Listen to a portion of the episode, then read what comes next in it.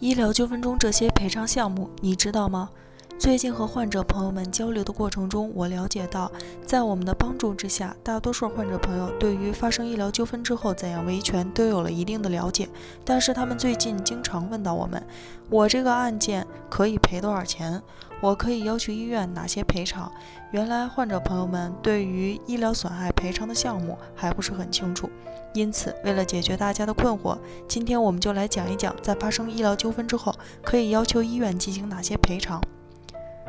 根据最高人民法院关于审理人身损害赔偿案件适用法律若干问题的解释第十七条，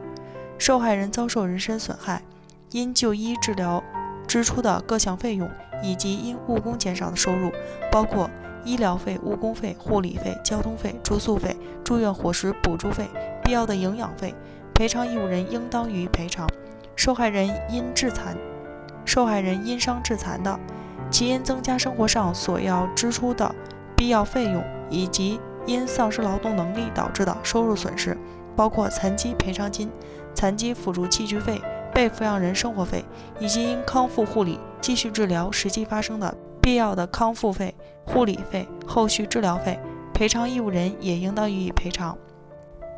受害人死亡的，赔偿义务人除应当根据抢救治疗情况赔偿本条第一款规定的相关费用外，还应当赔偿丧葬费。被抚养人生活费、死亡补偿费以及受害人亲属办理丧葬事宜支出的交通费、住宿费和误工损失等其他合理费用。下面我们来具体梳理一下：一、精神损害抚慰金。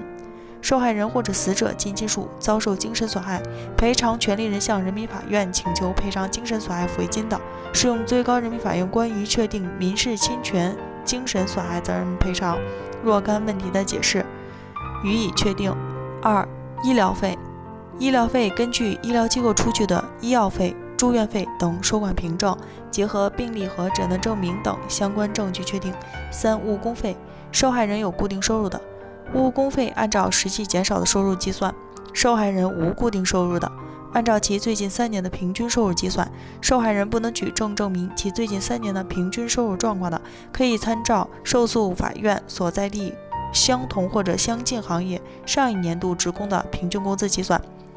四、护理费，护理人员有收入的，参照误工费的规定计算；护理人员没有收入或者雇佣护工的，参照当地护工从事同等级别护理的劳动报酬标准计算。五、交通费。交通费根据受害人及其必要的陪护人员因就医或者转院治疗实际发生的费用计算，交通费应当以正式票据为凭，有关凭据应当与就医地点、时间、人数、次数相符合。六、住院伙食补助费，住院伙食补助费可以参照当地国家机关一般工作人员的出差伙食补助标准予以确定。七、营养费，营养费根据受害人伤残情况，参照医疗机构的意见确定。八、残疾赔偿金。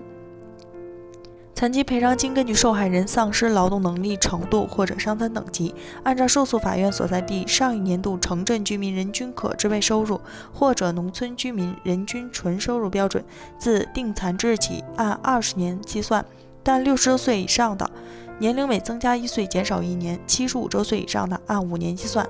九、残疾辅助器具费。残疾辅助器具费按照普通适用器具的合理费用标准计算，伤情有特殊需要的，可以参照辅助器具配置机构的意见，确定相应的合理费用标准。十、丧葬费，丧葬费按照受诉法院所在地上一年度职工月平均工资标准计算，以六个月总额计算。十一。被抚养人生活费，根据抚养人丧失劳动能力程度，按照受诉法院所在地上一年度城镇居民人均消费性支出和农村居民人均年消费性支出标准计算。被抚养人为未成年人的，计算至十八周岁；被抚养人无劳动能力又无其他生活来源的，计算二十年；但六十周岁以上的，年龄每增加一岁减少一年；七十五周岁以上的，按五年计算。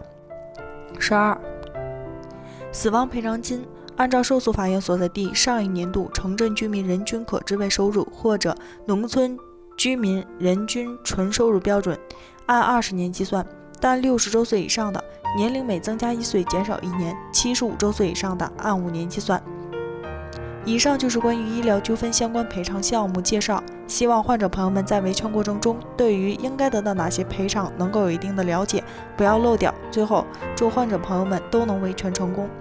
北京医论健康汇聚了国内外知名的医疗专家、司法鉴定专家、法律专家，为患者提供医疗评估服务，判断诊疗行为是否规范、合理、合法。如有需要，请咨询我们的热线：四零零零六七二五七二。支付宝生活号已上线，欢迎大家搜索“一锤定音”进行关注。